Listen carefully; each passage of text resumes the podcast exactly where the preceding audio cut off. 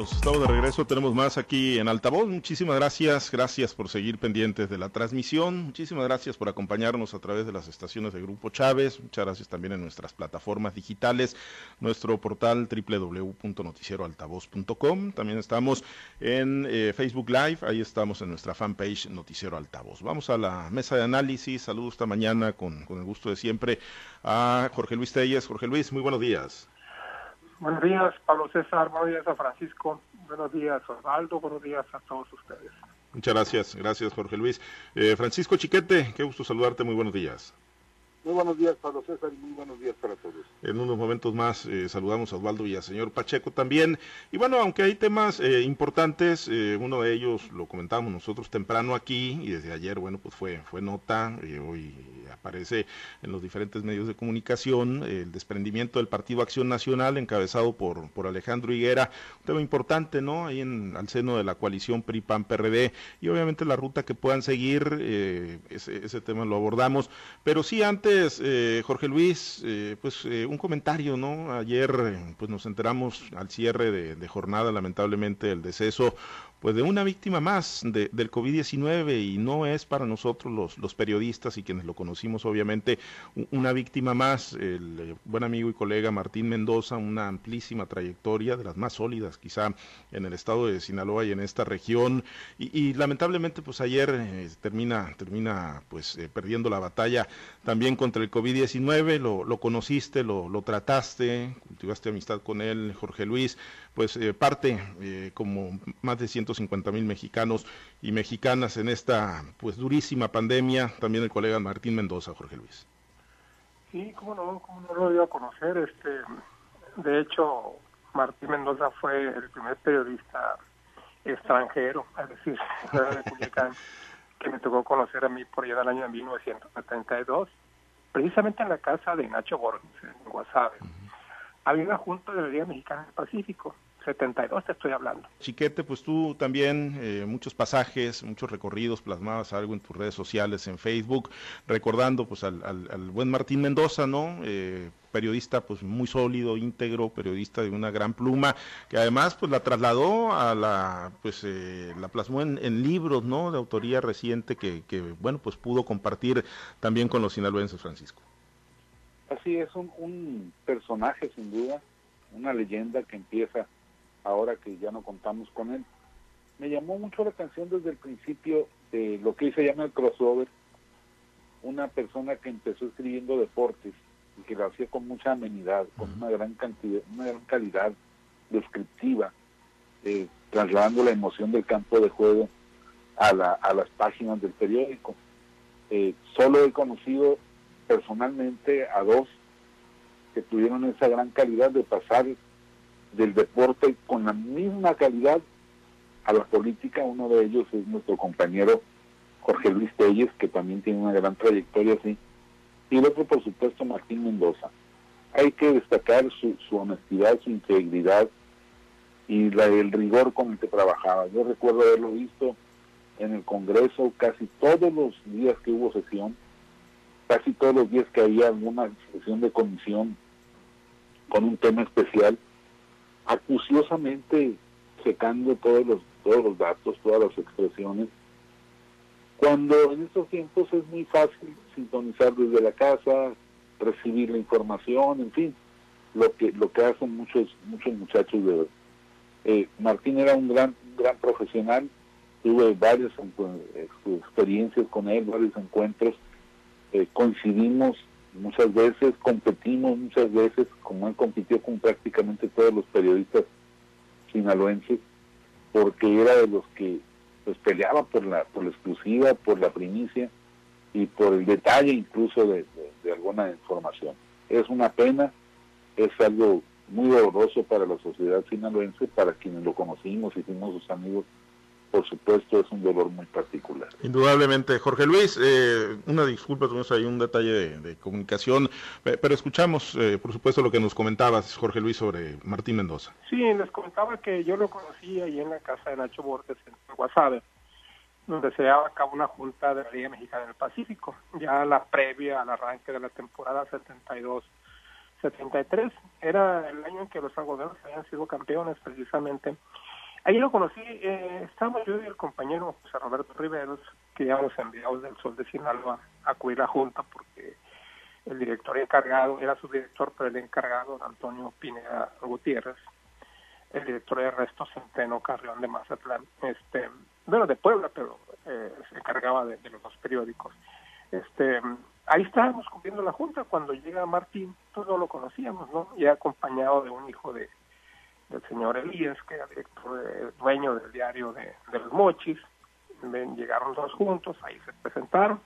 Y bueno, pues a mí me dio mucho gusto, ¿no? Porque, te digo, eran los primeros periodistas que yo conocía, que no eran de Culiacán.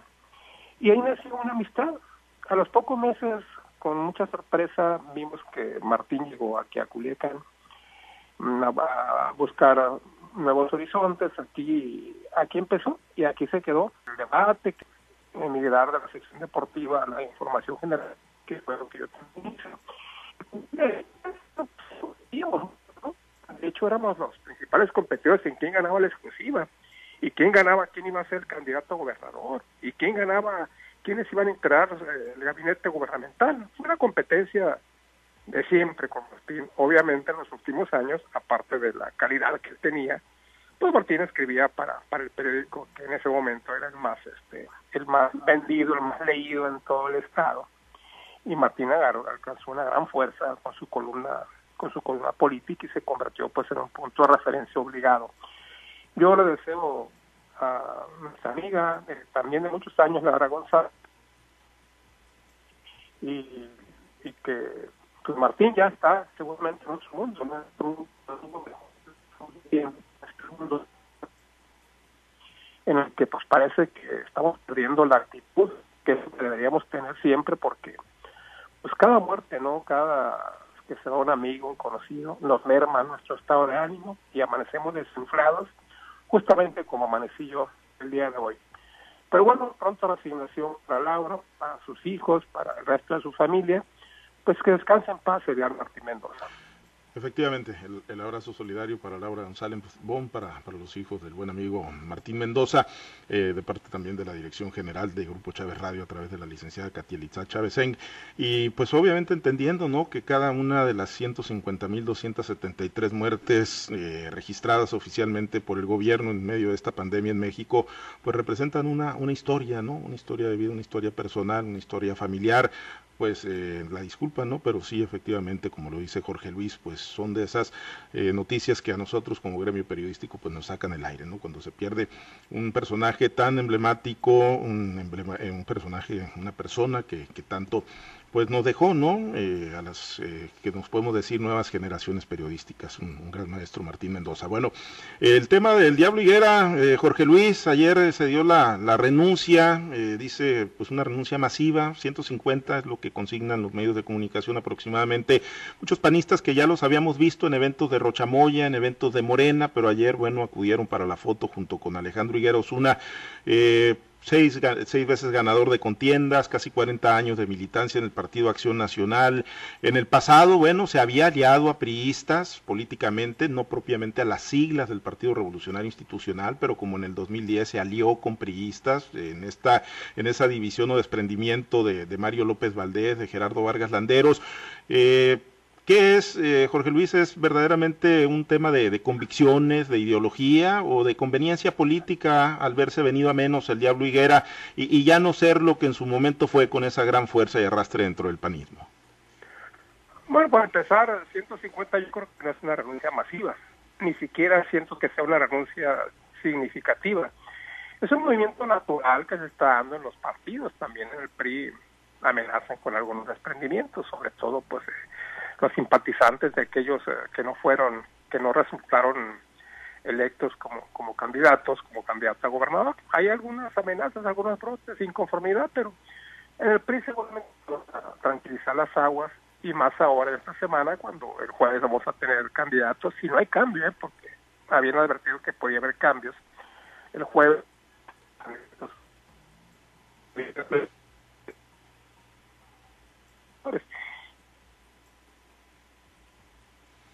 Bueno, vamos, vamos a tratar de mejorar ahí la señal, Emanuel, ahí con, con Jorge Luis Telles, a ver si, si podemos para, bueno, pues escuchar y apreciar bien el comentario, ¿no? En torno a, pues a esto que ocurrió ayer en el Partido Acción Nacional. Tú, bueno, pues lo, lo conoces bien, eh, Francisco Chiquete, Alejandro Higuera, lo has reporteado, lo has seguido en su trayectoria política ahí en el sur, donde ha tenido, pues obviamente su, su bastión, si bien es una figura estatal del panismo en Sinaloa, pues eh, él, pues ha tenido, pues ahí en el sur, en Mazatlán, su, su principal coto de poder, ¿es un tema de ideología, chiquete, o es un tema eh, netamente de conveniencia política, sabedor de que pues ya no, ya no tiene la influencia quizá y de que pues ni siquiera fue partícipe de las decisiones que se están tomando para la creación de esta, de esta coalición?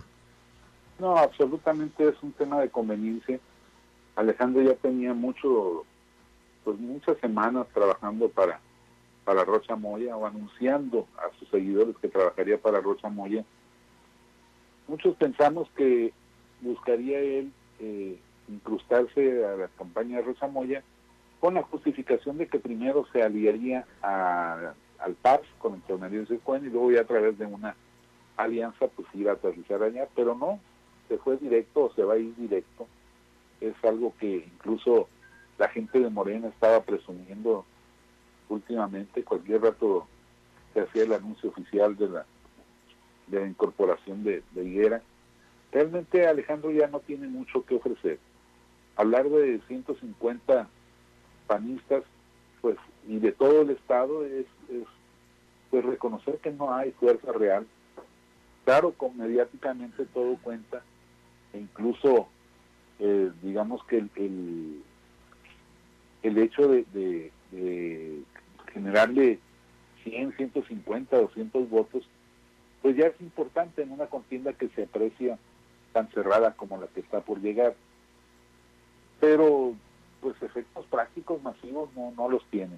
Incluso déjame decirte que no hay el efecto doble que generalmente tienen estos desprendimientos. Es decir, si se van 150 elementos, son 150 votos nuevos para Rocha y 150 votos menos para el PAN. No, porque esta gente de Higuera ya hace rato no estaba trabajando para Acción Nacional. Ya estaban buscando acomodos personales, ya estaban buscando eh, impactos de otra manera. Es exactamente el mismo caso que Martín Heredia, quien se fue al movimiento ciudadano, pero que no se llegó a nadie más que a su grupo más muy cercano de 8 o 10 personas, de manera que pues no son desbandadas que cuenten, claro, le van a sacar mucho jugo mediático y sobre todo tratándose de un personaje como Alejandro, que ganó todas las elecciones, eh, excepto la primera de, diputado federal, que sí la perdió y no le gusta recordarla, pero que pues tiene esa, esa ese carisma y esa imagen de, ganador, aunque en las últimas dos eh, participaciones que tuvo hayan sido francamente desastrosas.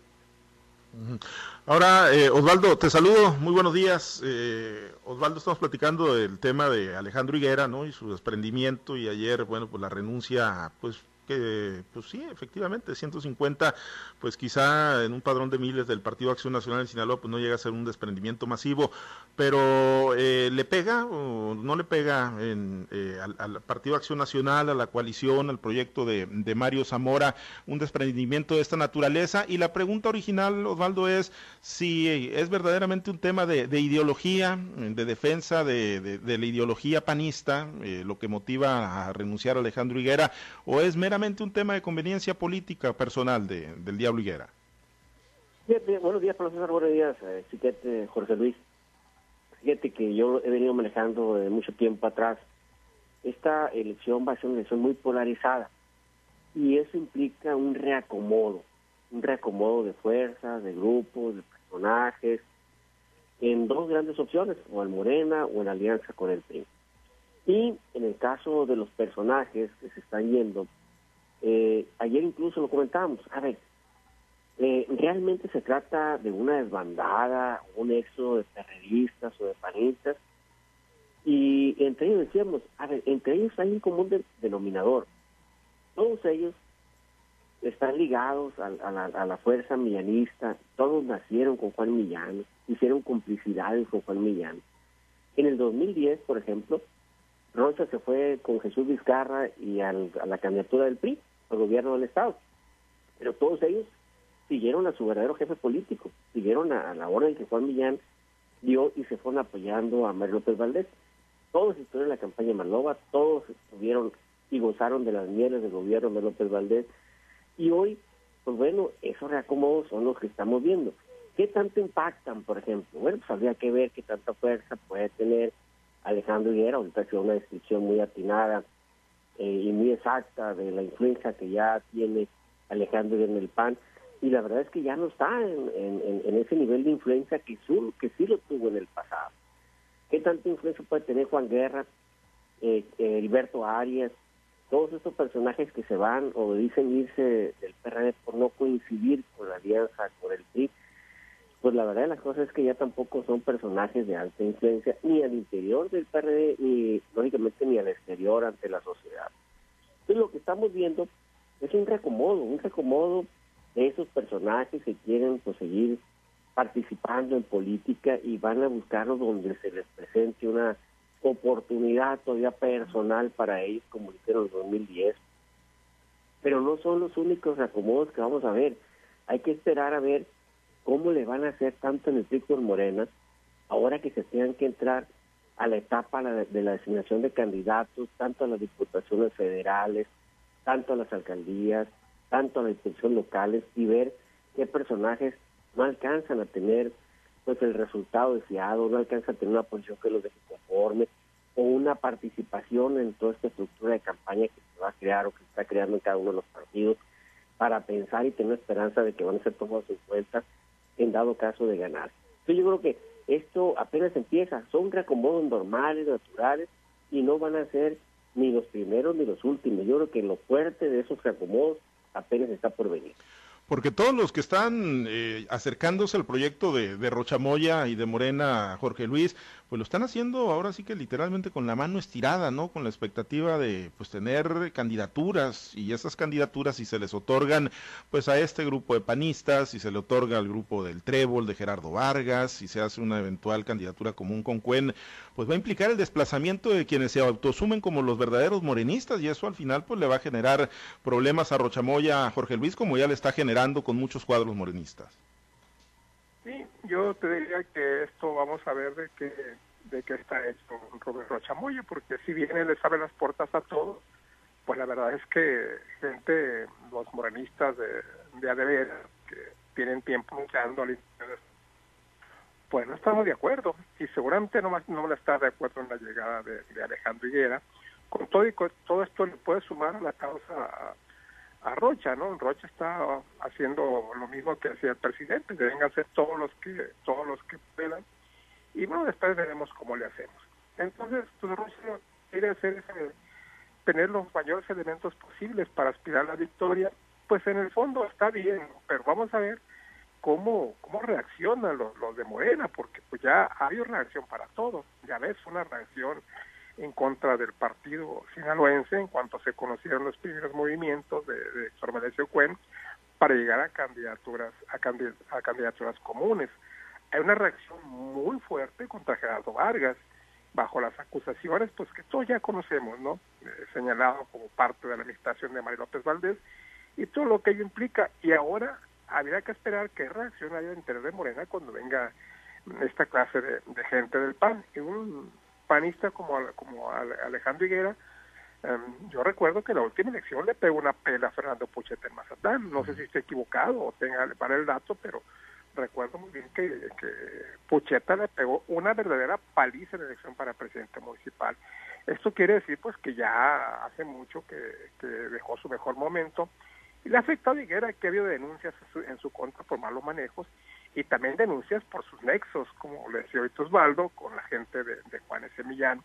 Y esto es cierto, a mí me consta, personalmente me consta de, la cercanía que tuvo en su evento Higuera con Juan Millán especialmente y con los principales colaboradores de Juan Millán, incluyendo a Jesús Aguilar, incluyendo a Arán Velázquez, incluyendo a muchos otros, donde había verdaderos nexos muy sólidos con esa gente. Entonces, este, todo esto no creo que, que obre en favor de en favor de Alejandro Higuera y si se asume como un panista químicamente puro bueno pues la verdad yo tengo tengo mis dudas y muy serias ¿eh? con todo y su récord de elecciones que bien decía Chiquete recuerdo que no le gusta recordar la primera elección federal que perdió contra Setemista, y se llama su nombre, Setemista de, del puerto de Mazatlán, y él se manejaba que invicto, nunca le gustaba recordar eso, sin embargo, pues que saben como Chiquete, pues se recuerdan bien que le pegaron una pela también al inicio de su carrera política.